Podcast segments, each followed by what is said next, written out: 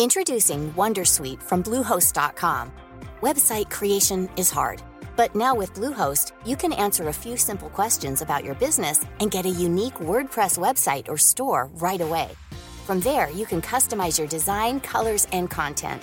And Bluehost automatically helps you get found in search engines like Google and Bing. From step-by-step guidance to suggested plugins, Bluehost makes WordPress wonderful for everyone. Go to bluehost.com/wondersuite.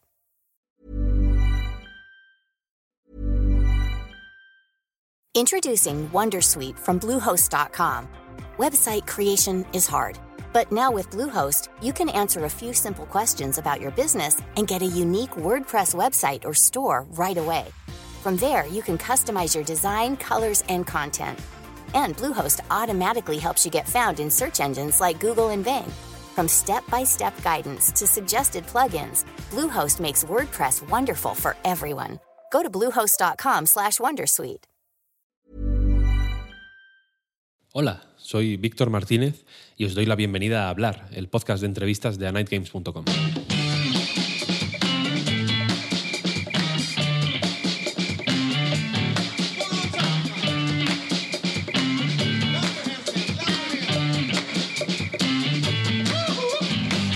El mes que viene se publica Érase una vez siete estrellas, el libro dedicado a Super Mario RPG dentro de la colección Memorias del RPG, valga la redundancia, de la editorial Héroes de Papel. Su autora, Paula Rivera Donoso, está especializada en fantasía y ha escrito tanto ensayo como ficción y el gusto por la fantasía le viene de lejos, algo que se nota en la manera tan profunda que tiene de estudiar Super Mario RPG en este libro, actualizando sin dejar de respetar en ningún momento las sensaciones que el juego le provocó hace años, ¿no? cuando lo jugó siendo una niña.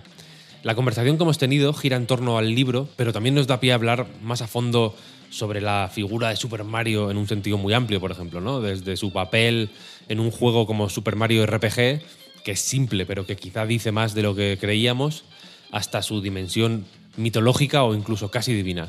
Como amateur de lo que podríamos llamar los Mario Studies, reconozco que disfruté mucho intercambiando con Paula nuestras lecturas sobre el personaje y creo que se, pues bueno, que se nota en la conversación y en cómo avanza, así que espero que el resultado os resulte igual de interesante que a mí.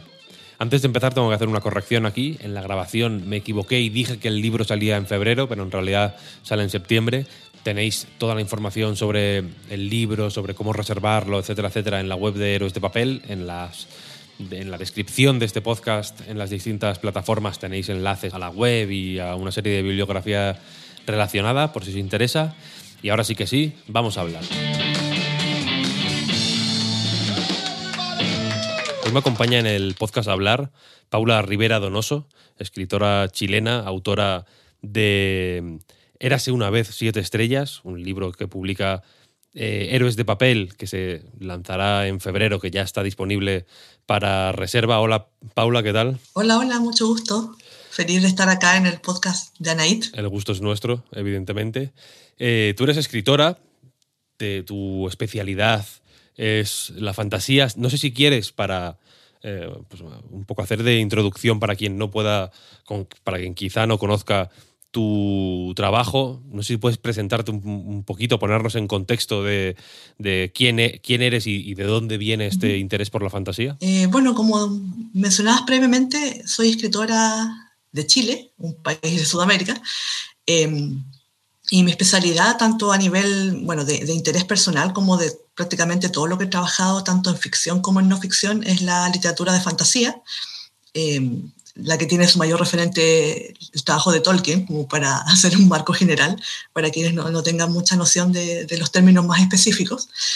Em, y eh, mi relación con los videojuegos siempre ha sido eh, paralelo con la relación con la literatura de fantasía en la medida en que ambos me entregaban visiones de mundos maravillosos, de mundos imposibles y con los que yo conectaba mucho desde que era niña. Y eh, en ese sentido, eh, mi conexión con la escritura de, o sobre videojuegos se vinculó mucho con mi trabajo en algunas webs eh, de española justamente, que brindaban un espacio para poder abordar el juego de una manera un poco más cultural, tal vez, que es un espacio que en Chile no existe, de hecho, Y a partir de ahí empecé a, escribir algunos textos, empecé a conectar un poco más con, con, el contexto de allá, de redactores especializados, y empecé a meterme un poco más en ese mundo. Y en, ese recorrido finalmente ahora eh, desemboqué en la publicación de, de, este libro de Super Mario RPG, que como vamos a conversar durante la entrevista y como más adelante podrán verlo los propios lectores, es un libro que también entrecruza mi amor por la fantasía y mis conocimientos sobre ella con lo que es la propuesta del juego a nivel estético y narrativo. Como bien dices, era, Érase una vez siete estrellas, es un libro dedicado a Super Mario RPG. El libro, de hecho, se lo dedicas efectivamente a la, a la Paula niña, ¿no? Y por ahí, si, quieres, entrando ya en el, libro, una de, los, eh, una de las primeras ideas que lanzas es, eh, y que creo que se puede ver, se pueden ver ecos de esa circunstancia un poco a lo largo de todo el libro, es el, el, regreso a Super Mario RPG desde la visión de la, pues de la Paula adulta, ¿no? Una, una mirada pues más adulta, más analítica, aún así mm, enamorada de la, de la fantasía y de eh, pues de esta naturaleza de Super Mario RPG como cuento de hadas, que también es otra de las grandes ideas del, libro. Y no sé si.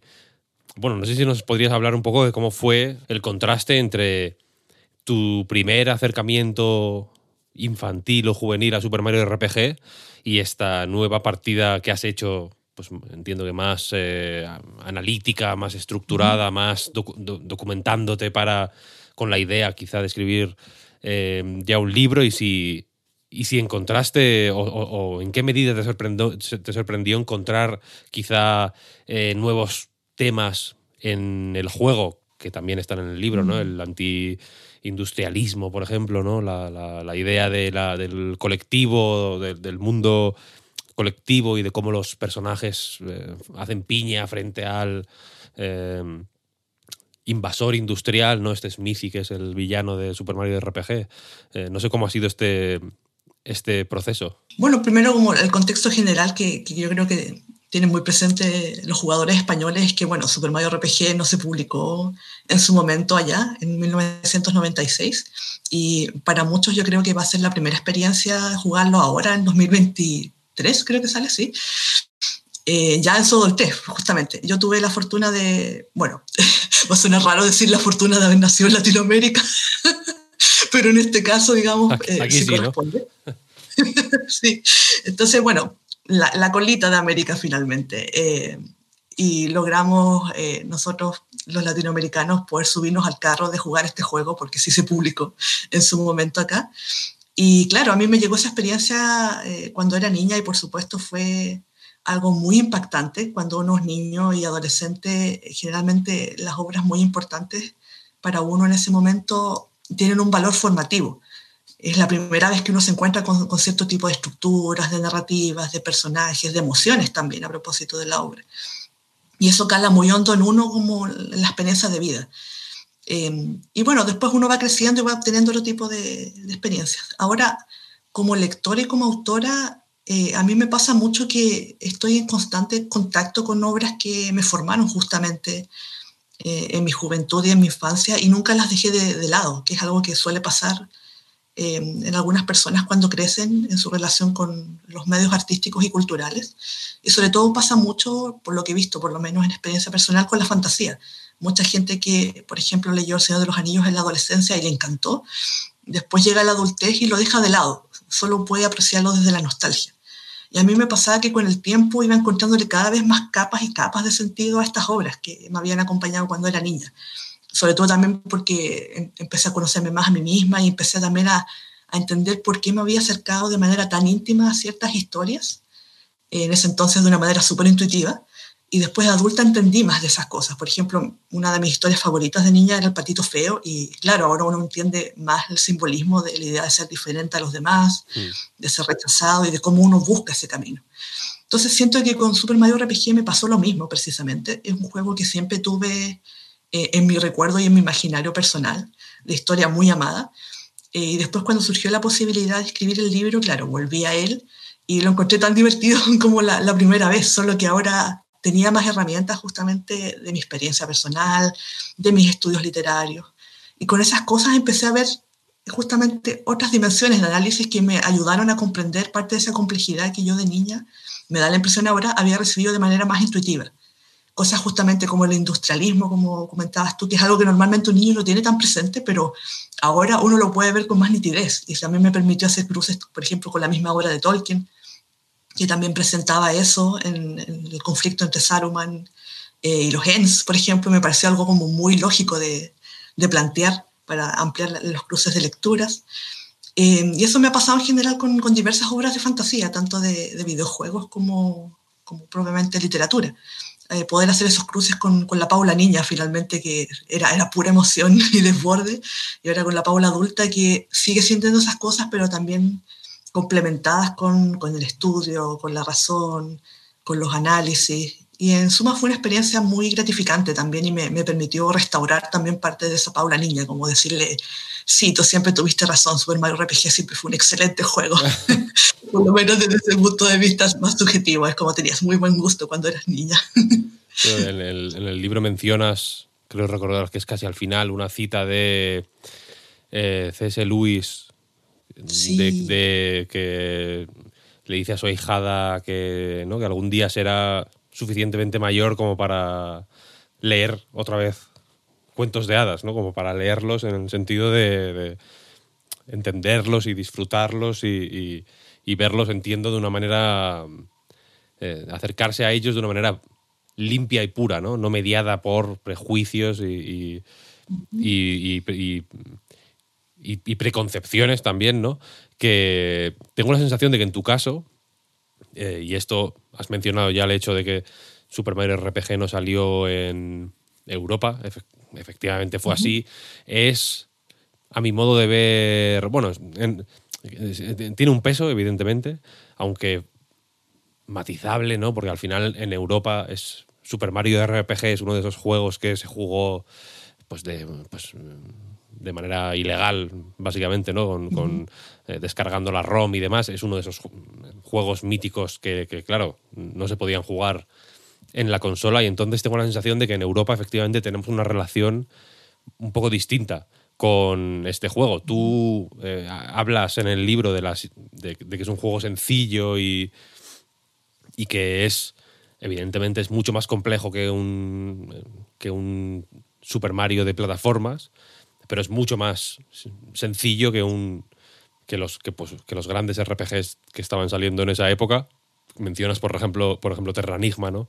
Son, que eran juegos que tenían eh, pues que a nivel narrativo eran ya bastante mmm, vanguardistas, si se me permite incluso el, el, el, término, y que efectivamente eran más oscuros, eran más.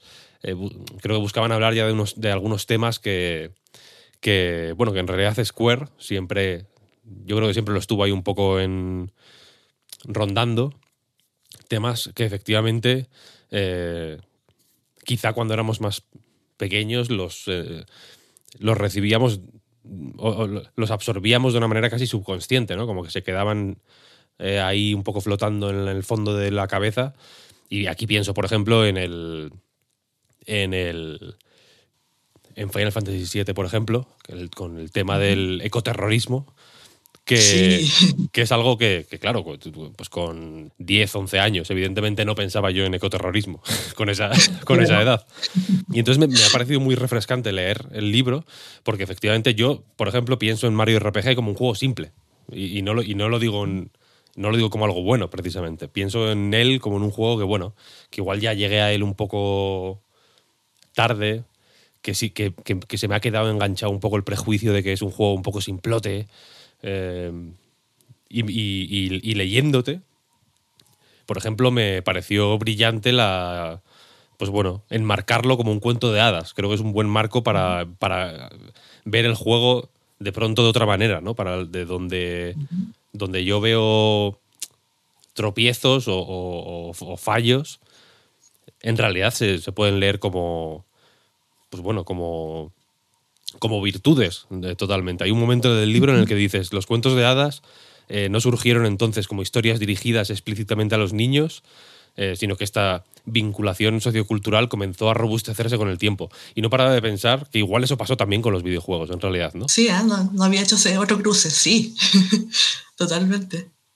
Puede haber ahí una, una, comparación respecto a ello. ¿Cómo fue este enmarcar Super Mario RPG dentro de, de los cuentos de hadas? ¿Cómo fue el proceso de desenmarañar el juego, que al final es un RPG más o menos eh, tradicional, con un toque humorístico, evidentemente, ¿no? Para, para eh, colocar a Mario, a Bowser, a, eh, a, Peach, a los personajes así más típicos de, de, Super Mario en un contexto que no es el suyo. ¿Cómo, ¿Cómo, fue el proceso de ir atando cabos, digamos? Bueno, retomando tu idea sobre esta especie de comparación entre lo, que ha pasado con los cuentos de hadas y con los videojuegos mismos. Eh, creo que Super Mario RPG como videojuego, eh, también por lo que comento en, las páginas iniciales del libro respecto a su contexto de producción, era un juego que tenía una función aparentemente muy específica que era introducir al público, eh, bueno, occidental, de, de, la línea americana, al género RPG porque justamente los títulos que mencionábamos que estaban rondándose la época, eh, Final Fantasy VI, eh, bueno, Terranismo salió creo solo en Europa, ese yo lo jugué por emulador, ahí el, ahí el cambio. Eh, ese tipo de juegos eran todavía muy complejos para, para el público occidental americano, por lo menos así se, estaba, se estaban apreciando. y se pretendía justamente que fuera un juego muy sencillo, con ciertos elementos de acción y, y humorísticos, por supuesto, eh, con toda la familiaridad del mundo de Super Mario, eh, para captar más, más jugadores. Eh, entonces, por lo menos en mi caso y por lo menos también en el caso de otras personas de Latinoamérica, también tuve una entrevista en Chile donde hablábamos de, de esa afiliación con, con el juego. se dio mucho el cruce de, bueno, de, de, niños jugando y jugando su primer RPG y de qué manera eso cambiaría su relación con este tipo de, de videojuegos. En mi caso personal, por ejemplo, yo que siempre he sido muy nintendera, a veces un poco a mi pesar, eh, traicioné ahí a Nintendo y me pasé a, la PlayStation de Sony porque tenía RPGs. Y bueno, también por un factor económico, porque los CDs eran más fáciles de piratear. Como sabemos, Latinoamérica es un país que, que tiene una relación súper compleja y complicada respecto a la piratería de los videojuegos por, bueno, por diversos factores socioeconómicos. Entonces ahí yo hice mi cruce y tomé una decisión y esa decisión, eh, la primera patita, digamos, que, que, la inspiró fue justamente haber probado Super Mario RPG y decir, quiero más juegos como esto. Y entonces, volviendo a, la idea de origen, creo que con los cuentos de hadas podría pasar algo similar, en el sentido de que muchas veces son las primeras historias que conocen los niños, eh, normalmente por este factor cultural que hemos comentado, que si bien no son historias que hayan surgido para el público infantil, el, el contexto cultural las orilló a eso. Y son evidentemente historias muy sencillas en términos narrativos, pero con las herramientas de análisis adecuadas uno empieza a ver capas y capas de sentido, como comentaba, tanto a nivel antropológico como arquetípico, simbólico, cultural. Entonces también ahí en el caso de los niños, por lo menos como fue mi caso, comprendí también que lo que más amaba de ese tipo de historias en general de la ficción es la ficción imaginativa, la que no simplemente se limita a narrar sucesos que podrían suceder en el mundo real. Entonces a partir de ahí también eh, me pescó esta idea y generalmente siempre voy con este marco de, de, lectura de cuentos de hadas o de fantasía en mi vida en general. Entonces, eh, claro, cuando obtuve estas herramientas ya de adulta, empecé justamente a leer historias eh, que no solían leerse de esa manera o que no solían tener mucho espacio en la Academia Nacional. Chile está muy orientado, obviamente, a, narrativas realistas. Y surgió esta idea de trabajar en Super Mario RPG, que es una historia tan importante para mí, como si fuera justamente un cuento de hadas, como una especie de desafío. que ¿Qué me iba a encontrar ahí? Iba a encontrar eh, justamente concomitancias con el género del cuento de hadas, a nivel de estructura, qué otras cosas iba a encontrar. Eh, y el primer esbozo de ese trabajo lo publiqué eh, como un ensayo breve en la revista Presura, que dirige Alberto Venegas, eh, justamente en uno de sus primeros números, creo que es el 8, dedicado a videojuegos y literatura. Era una premisa súper amplia. Y claro, ahí también estaba la duda de cómo son los cuentos de hadas literatura en sí misma, en realidad son preliterarios, pero está la, la, dimensión del cuento de hadas literario que ya tiene un autor reconocible y que también tiene más marcos ideológicos. Y dije, aquí podría entrar justamente Super Mario RPG en su, su vertiente videolúdica finalmente.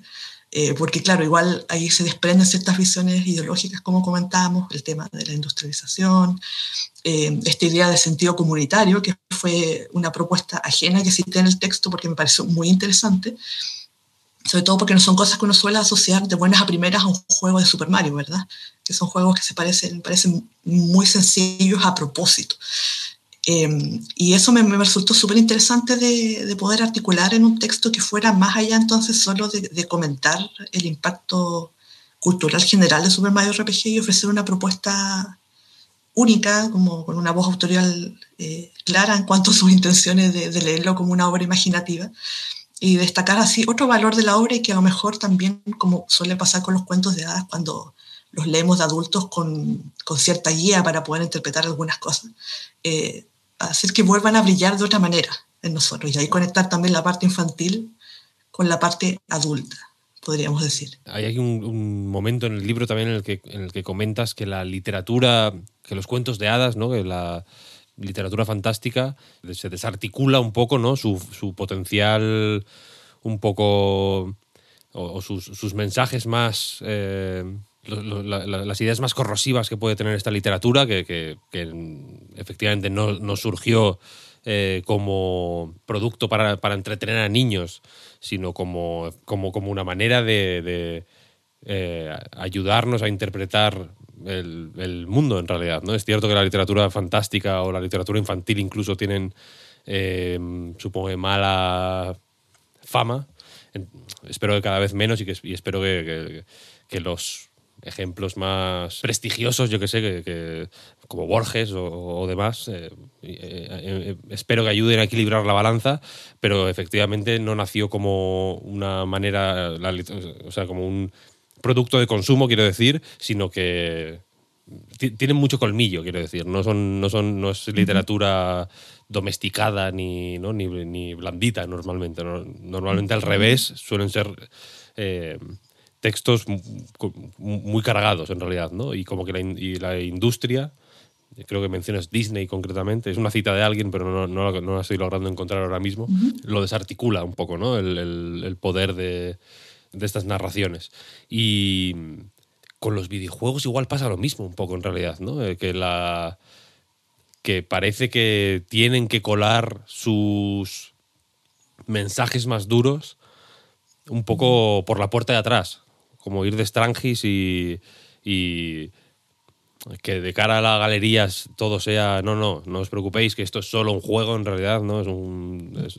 No, no, no, hay nada de lo que preocuparse, pero de pronto, vuelvo al caso, por ejemplo, de Final Fantasy VII, eh, te, te, cuela ideas que te, que te, dejan en shock un poco, ¿no? No sé si puede ser eso lo que ocurre en Super Mario RPG realmente. Re leyendo tu libro me da la sensación esa. Sí, creo que apuntabas con esa cita a lo que decía Jack Sipes, que es un eso teórico es, de cuento Eso es, eso de orientación marxista. Eh, y él tiene un concepto que me, me encanta y que, al que le he dado algunas vueltas ahora, que se llama instrumentalización de la fantasía. Eh, él justamente alude a, a, Disney como un ejemplo de esto y de cómo el potencial subversivo que él y bueno, otras personas. Si estás escuchando este mensaje, es que estás en la versión en abierto de hablar. Lo primero, muchas gracias por el interés, pero la versión completa de esta entrevista, que dura eh, un poco más, se puede escuchar suscribiéndote a nuestro Patreon en patreon.com barra Reload. Si te suscribes, además de este podcast, tendrás acceso a todo lo que hemos publicado estos años en Patreon, que no es poco, a todos los programas que hacemos sin publicidad y en algunos casos con acceso anticipado y a más cosas. Échale un vistazo a patreon.com barra Reload para más información. Muchas gracias por el apoyo y nos escuchamos en el siguiente episodio. Hasta luego.